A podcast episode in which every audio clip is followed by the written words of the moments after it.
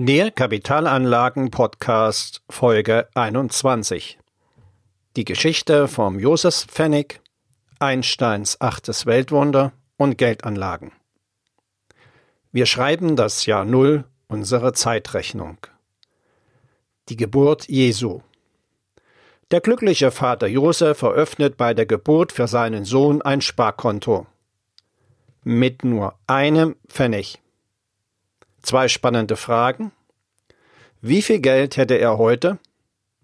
Und was hat das mit Ihren Geldanlagen zu tun? Mehr dazu erfahren Sie in diesem Podcast. Herzlich willkommen zum Podcast für Unternehmer und Unternehmen, die clever, chancenreich und nachhaltig investieren möchten. Wir schreiben das Jahr Null unserer Zeitrechnung. Jesus ist geboren. Stellen Sie sich nun einen überglücklichen Vater Josef vor. Einen überglücklichen Vater, der überlegt, was er dem Kleinen für ein kostbares Geschenk machen kann. Nun, Josef ist mittellos. Schließlich bekam er von einem Kaufmann einen Ratschlag. Den Ratschlag, für seinen Sohn Jesus einen Pfennig anzulegen. Diesen Pfennig aber niemals anzurühren. Josef ging also zur Bank. Er legte einen Pfennig an. Mit vier Prozent Verzinsung im Jahr. Das Sparbuch gab er dann später Jesus mit der Auflage, dieses zu hüten wie einen Schatz. Natürlich ist die Geschichte fiktiv. Aber nur mal angenommen, es wäre so passiert. Wie viel Geld hätte Jesus heute? Es ist ein beeindruckendes Ergebnis.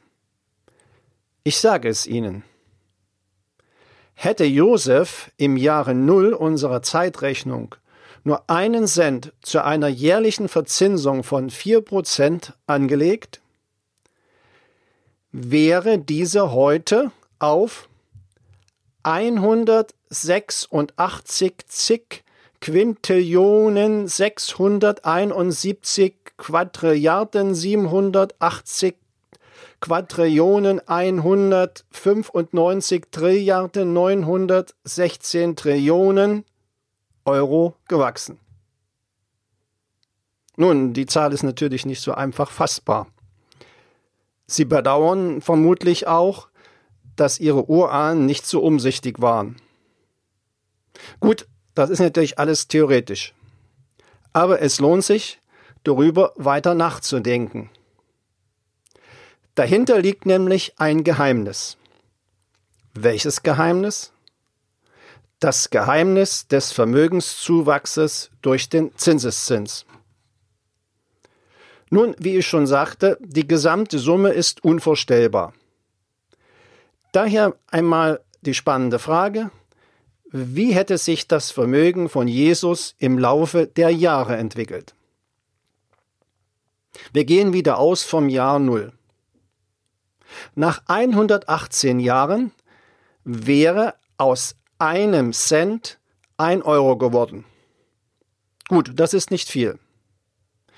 Im Jahre 300 wäre der Kontostand über 1000 Euro. Im Jahr 385 wären es 35.000 Euro auf dem Sparbuch. Fazit? Je mehr Jahre vergehen, desto größer wird das Guthaben. Warum ist das so? Diese Zinsexplosion entsteht durch den Zinseszins. Je höher die Anzahl der Jahre, desto stärker wirkt der Zinseszins. Gegen Ende der Berechnung kommt es aufgrund der Exponentialfunktion zu einer extremen Zinsertragssteigerung. Dieses exponentielle Wachstum sind wir als Menschen nicht gewohnt. Aber über längere Zeiträume hinweg führt exponentielles Wachstum plötzlich zu einem gewaltigen Zuwachs im Vergleich zum linearen Wachstum. Und das können wir uns als Menschen schwer vorstellen. Vielleicht kennen Sie auch die Sage vom Reißbrett. Ein König schuldete einem Bauern einen Gefallen. Der Bauer bat ihm deshalb, für das erste Feld auf, dem, auf einem Schachbrett ein Reiskorn zu legen. Dann auf das nächste zwei Körner, auf das nächste vier, auf das nächste acht und so weiter. Dieser Wunsch mag vielleicht zunächst bescheiden wirken. Rechnen Sie aber mal nach. Rechnen Sie nach, wie viele Reiskörner am Ende auf dem Schachbrett liegen. Ich verrate es Ihnen. Wenn das 64. Feld des Schachbretts tatsächlich so belegt würde wie angenommen, die Menge an Reis würde den gesamten Weltvorrat übersteigen. Dieses unglaubliche Anschwellen durch exponentielles Wachstum hat Albert Einstein dazu gebracht, den Zinseszinseffekt als das achte Weltwunder der Finanzmathematik zu bezeichnen. Was bedeutet diese Erkenntnis für Geldanlagen? Wenn Sie anlegen oder sparen, sorgt der Zinseszinseffekt dafür, dass Ihr Vermögen wächst. Und zwar exponentiell. Wie sich exponentielles Wachstum auf Ihr Vermögen auswirkt, dazu ein kurzes, leicht verständliches und realistisches Rechenbeispiel. Nehmen wir an, wir haben zwei Anleger. Beide sind 30 Jahre alt. Beide haben vor, 50.000 Euro anzulegen.